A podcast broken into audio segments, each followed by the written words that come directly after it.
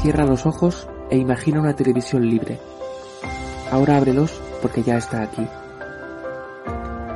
EDATV es una multiplataforma de contenido con más de 30 canales y sin censura.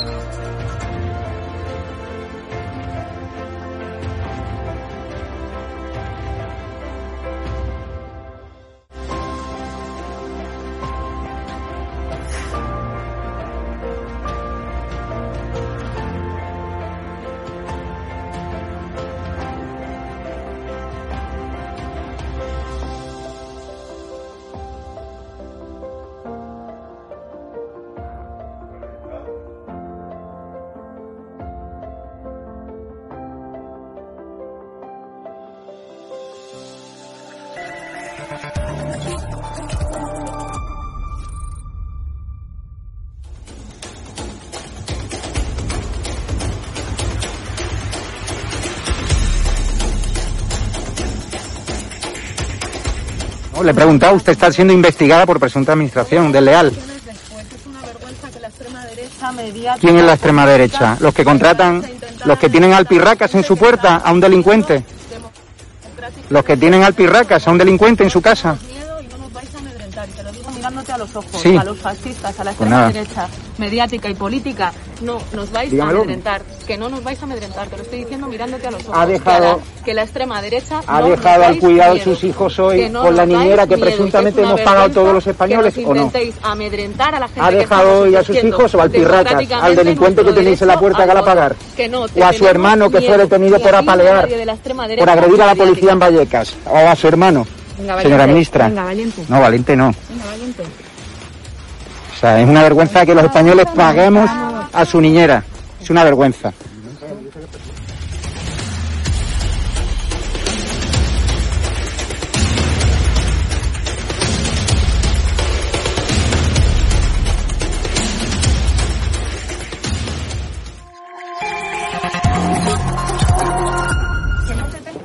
¿Pero miedo por qué? Pues tenemos miedo. ¿Pero miedo a quién?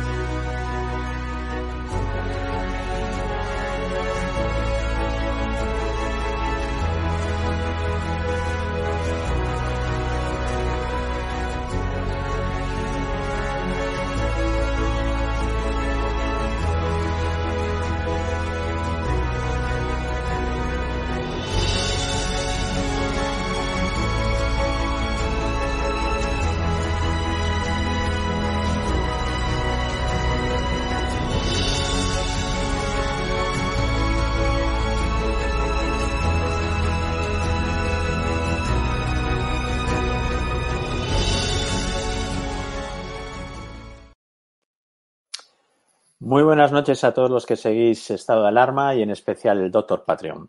Bueno, pues hoy vamos a hacer un programa un poco especial porque ya sabéis que la CIA está investigando el origen del coronavirus y una de las posibilidades que existen es que sea el origen que venga desde un laboratorio, lo cual, como sabéis, llevamos diciendo en este programa que es una de las posibilidades y que es muy difícil el salto de un virus de una especie como es el murciélago a la especie humana y que de repente sea capaz de originar una pandemia. Así que hoy tenemos muy poquito tiempo porque después tenemos otro programa, pero os voy a dar unos datos para que vosotros mismos eh, saquéis vuestras conclusiones, como siempre hacemos en estado de alarma. Es decir, nosotros os informamos y los espectadores son los que tienen que sacar sus conclusiones. Sabéis que además, pues evidentemente en estos tiempos en los que estamos, pues no se puede hablar de todo lo que queremos. Entonces vamos a dar datos, datos reales, datos que están ahí y que nos pueden dar pistas sobre si realmente al final la CIA a lo mejor encuentra pruebas o no. Bueno, vamos a empezar comentando un poco cómo empezó, sobre todo en redes sociales, y cómo se empezó a hablar sobre todo de este virus que procede de China.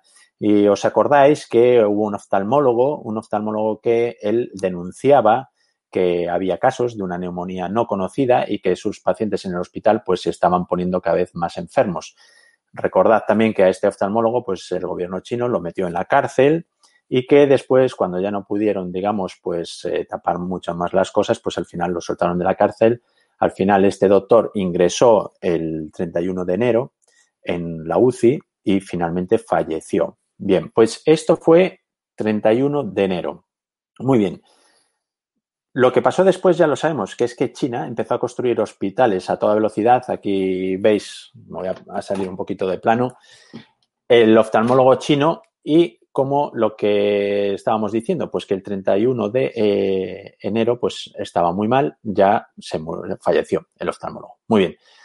En una pandemia es muy raro, muy extraño que de repente tengamos esto así eh, tan rápido que un país sea capaz de construir hospitales cuando los primeros pacientes, simplemente los primeros pacientes, porque recordar que este oftalmólogo chino, el gobierno chino pues lo tenía incluso retenido, pues empezaron a construir hospitales. Es decir, el día 8 de febrero es cuando empiezan a salir las noticias de que China ha conseguido construir hospitales en 10 días.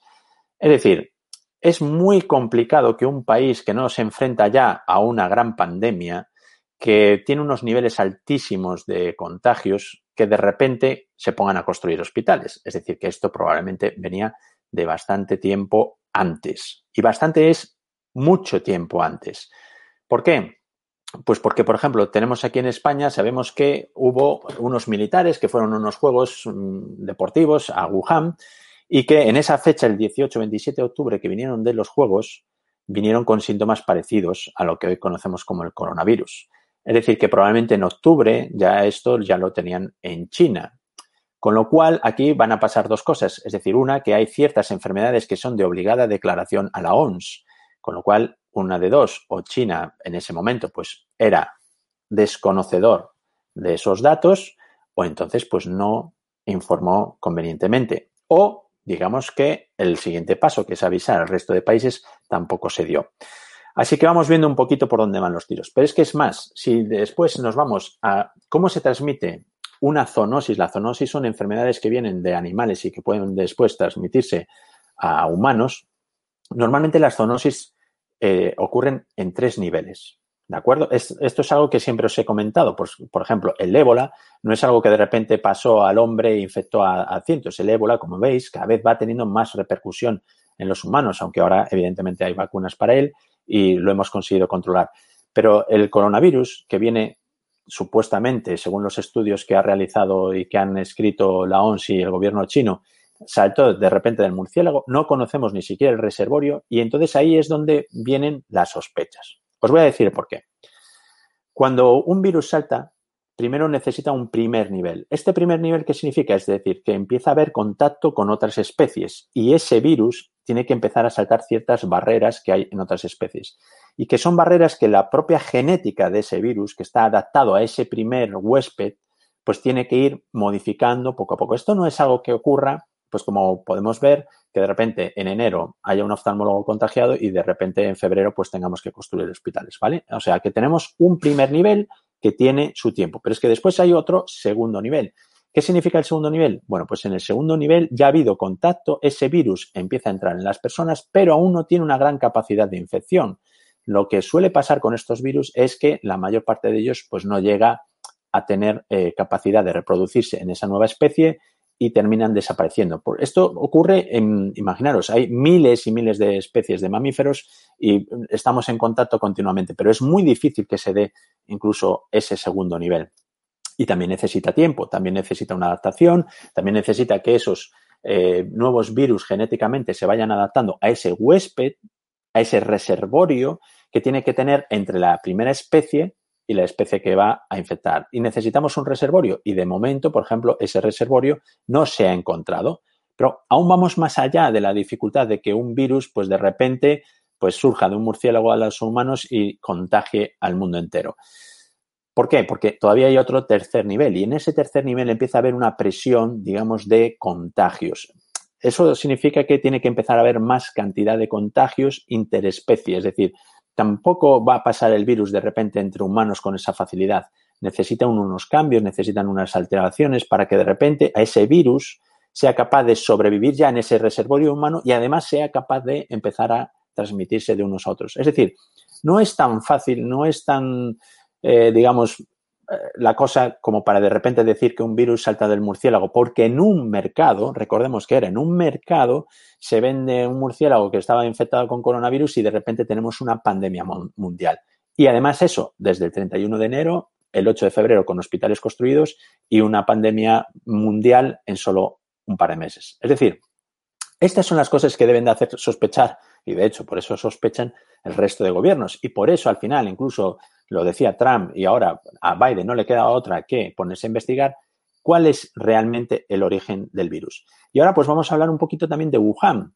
¿Y qué pasa en Wuhan? Bueno, pues en Wuhan tiene un laboratorio de nivel 4. Laboratorios de nivel 4 solo hay muy poquitos en el mundo. Tienen rusos, aquí en Europa tenemos un par de ellos y los americanos tenían dos y cerraron uno de ellos que era de las eh, fuerzas eh, aéreas americanas y lo cerraron. Entonces, un laboratorio nivel 4 tiene tal niveles de seguridad que evidentemente no es fácil tener este tipo de laboratorios, ¿de acuerdo? Pero, pero ya habían tenido este problema, incluso habían solicitado ayuda ah, internacional para ver qué es lo que les estaba fallando en ese laboratorio. Es decir, ya, ya habían pedido una ayuda porque ya ellos sabían, sospechaban que probablemente las cadenas de custodia de todos estos laboratorios no estaban siendo eficaces. Es decir, que ahí ya tenemos. Y sabemos, ahora sabemos que hubo algunos trabajadores de ese laboratorio que habían sufrido síntomas muy parecidos a los del coronavirus. Entonces, si vamos atando cabos, bueno, pues a lo mejor resulta que no es tan fácil el pensar que el coronavirus pues apareció en un mercado de Wuhan, en un mercado donde además no ha aparecido ninguna prueba. Y además, ¿qué es lo que además podemos ahora investigar? Como habéis visto, los virus van teniendo sus variantes y van teniendo sus mutaciones y van teniendo sus cosas. Es decir, ahora hablamos de la variante india, de la variante vietnamita, de la variante lo que sea. Bueno, genéticamente se puede trazar de dónde vienen los virus. Ahí, es donde, evidentemente, si tú estás en China y no dejas recoger las muestras adecuadas y tapas todo lo posible, pues imaginaros, pedir autopsia de algún paciente fallecido en el mes de noviembre, en el mes de octubre, en el mes de diciembre, pedir autopsias, si no se pide y no se cogen datos y no se pueden ver, pues evidentemente al final no puedes saber de dónde viene. Y ahí es donde entran los, la CIA y donde entran los servicios secretos. ¿Por qué? Porque probablemente ellos sí que vayan a conseguir tener acceso a ciertas informaciones o por lo menos intentar buscarlas. Así que eh, es muy posible, es muy posible, de momento no podemos decir y considerarlo al 100%, esperemos que a lo mejor los países implicados sí que sacan las pruebas, que el virus pues no venga de un mercado y que el virus evidentemente se ha podido escapar de un laboratorio. ¿Qué significa escaparse? Escaparse significa, yo sinceramente creo que puede haber sido un accidente, no que se haya liberado a propósito. Otra cosa diferente es que en China estén haciendo vida normal cuando os voy a dar otro dato. Vacunar a 8.000 millones de personas significa que necesitas dos años de producción de viales. Ya no solo de las vacunas, con la dificultad que tiene, sino de los propios viales, los, tubitos donde viene el preparado. Necesitaríamos por lo menos dos años de todas las fábricas a pleno rendimiento para conseguir 8.000 millones de viales. Recordar que necesitamos dos dosis, es decir, todavía necesitaríamos mucho más. Y en China, de repente, pues parece que están libres de virus. Un país que tiene un intercambio mundial con todos los demás países del mundo extremo y que a veces pues te dicen, no, hemos tenido seis casos y además venían de fuera y estas cosas, ¿no? Cuando otros países que incluso viven en islas, como puede ser, por ejemplo, Australia, tienen más dificultades de controlar el virus. Entonces, pues yo no quitaría la duda tampoco de que a lo mejor en China pues ya se lleven vacunando desde hace bastante tiempo, porque además, como os he dicho, las vacunas no solo son pinchazos, pueden ser nasales, pueden ser también incluso orales, es decir, hay muchas formas de vacunar a la población.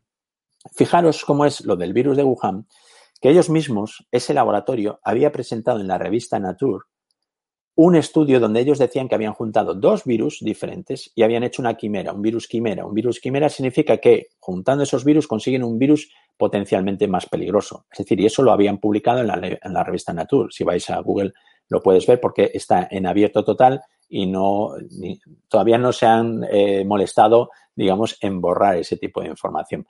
Pero es así, es decir, eres un laboratorio que ya jugaba a este tipo de cosas, es decir, juntar varios virus para que tuvieran mayor poder infeccioso. Entonces, pues evidentemente el coronavirus, este coronavirus que tenemos, que dicen que viene del murciélago, el murciélago no es el reservorio, el reservorio tampoco aparece, entonces, pues, pues bueno, pues blanco y en botella, pues más o menos os podéis ir haciendo una idea.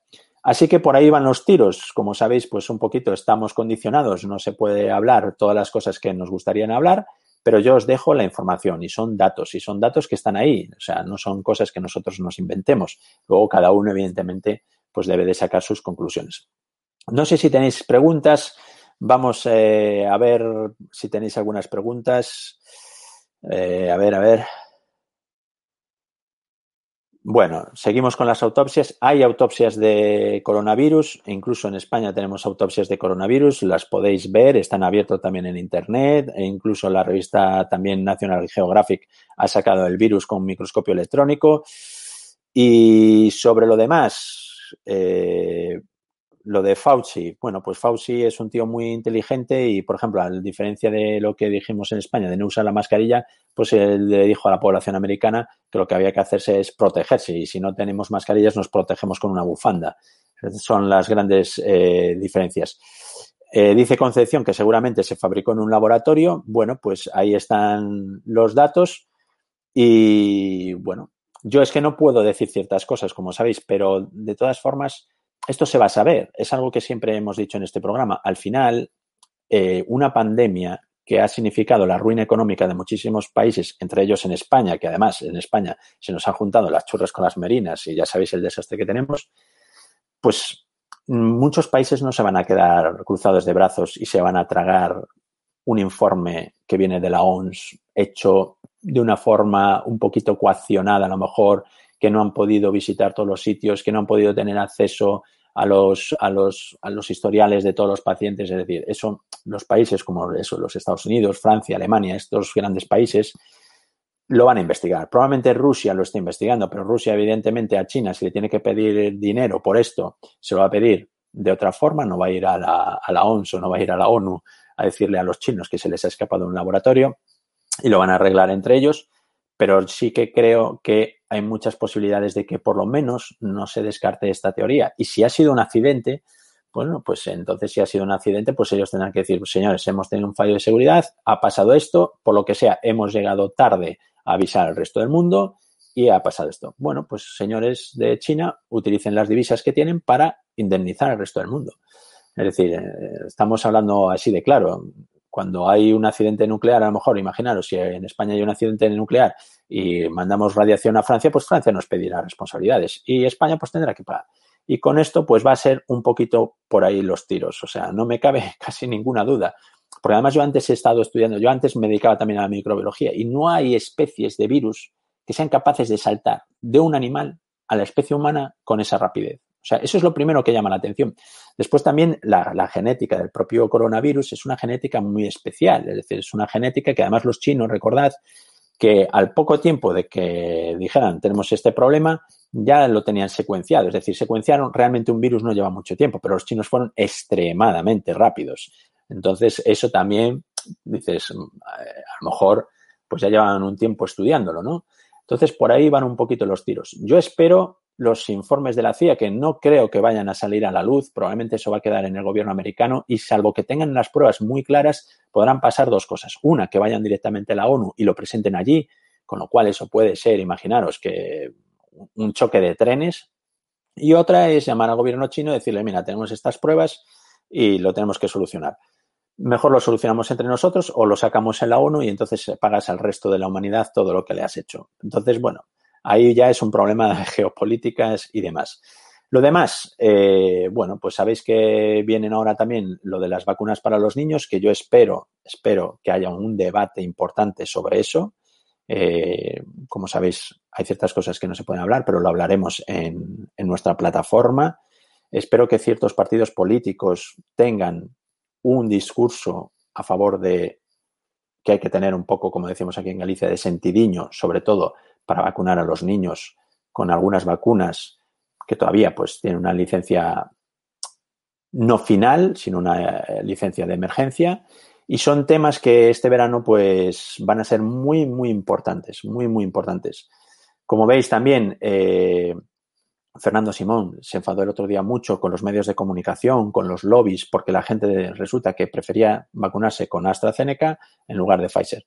Bien, pues sobre este tema, y me quedan cuatro minutos, deciros que en este caso el gobierno de España quiere ir en contra de lo que dice toda la ciencia. Es decir, la ciencia y las licencias de las vacunas se hacen con estudios y se hacen para algo. Es decir, si AstraZeneca presenta su vacuna y le dan una licencia, esa licencia es porque dice hay dos dosis de vacunas. No dice hay una dosis de AstraZeneca y hay una dosis de Pfizer.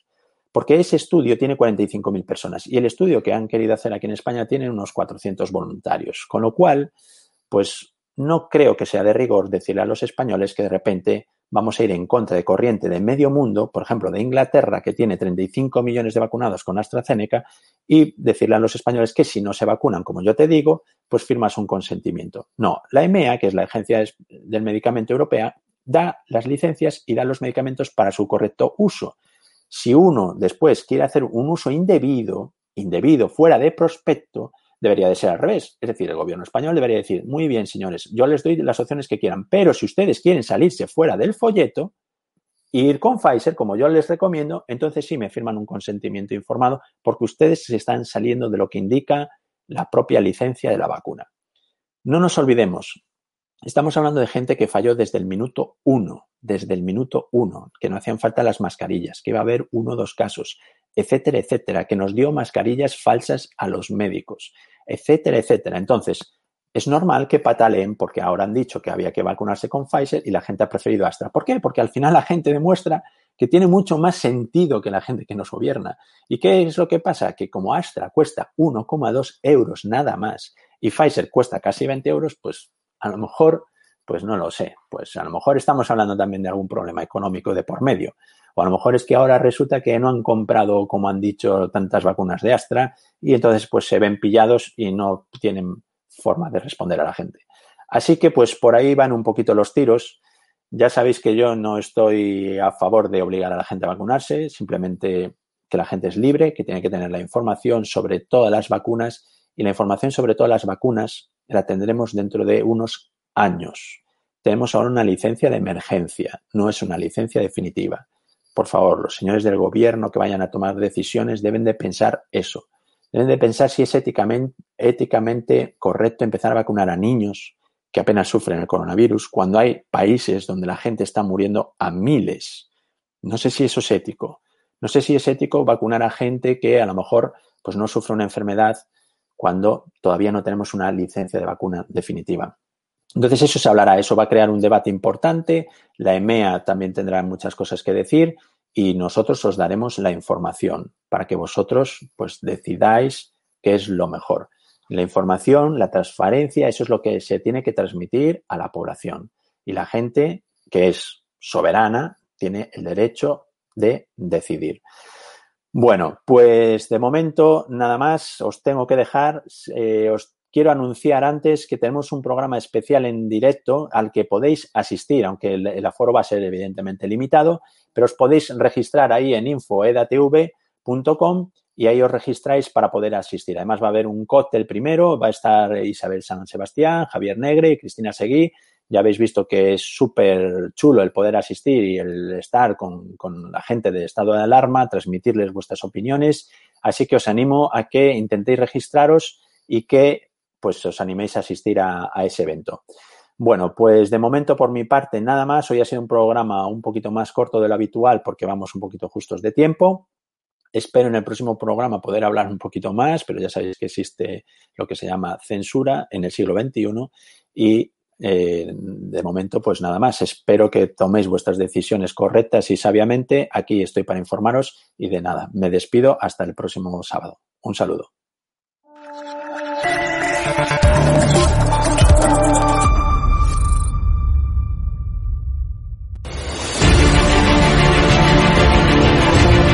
Preguntado, usted está siendo investigada por presunta administración desleal. Después es una vergüenza que la extrema derecha media... ¿Quién es la extrema derecha? Los que contratan...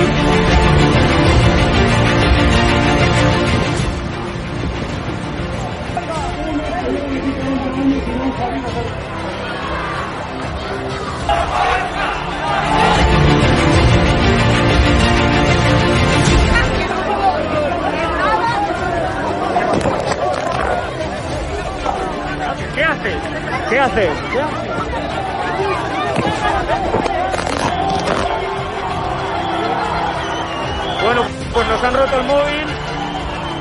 Eh, nos acaban de romper el móvil por detrás.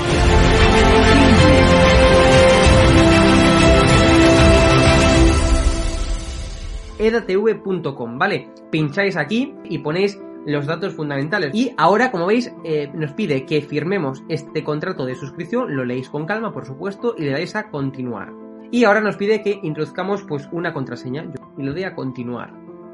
Y ahora me pide que confirmemos el correo electrónico. Eh, habréis confirmado vuestro correo electrónico y os pide, ¿vale? Que elijáis una membresía. Está gratis, mensual, semestral, anual, ¿vale? Pues podéis elegir, por ejemplo, si queréis ayudarnos pues con 9,99 euros al mes y con la tarifa eh, plata, pues le dais a aceptar y suscribirse. Pincháis aquí y como veis, ya os dice aquí, os pone todo claro, a Fact News Consulting, plata, tarifa plata, mensual, 9,99 euros, le dais a pagar y os verá ya pues el TPV, ¿no? Ponéis vuestra tarjeta bancaria, ponéis la caducidad, el código de seguridad y ya podéis llegar a pagar dándole a este botón automáticamente.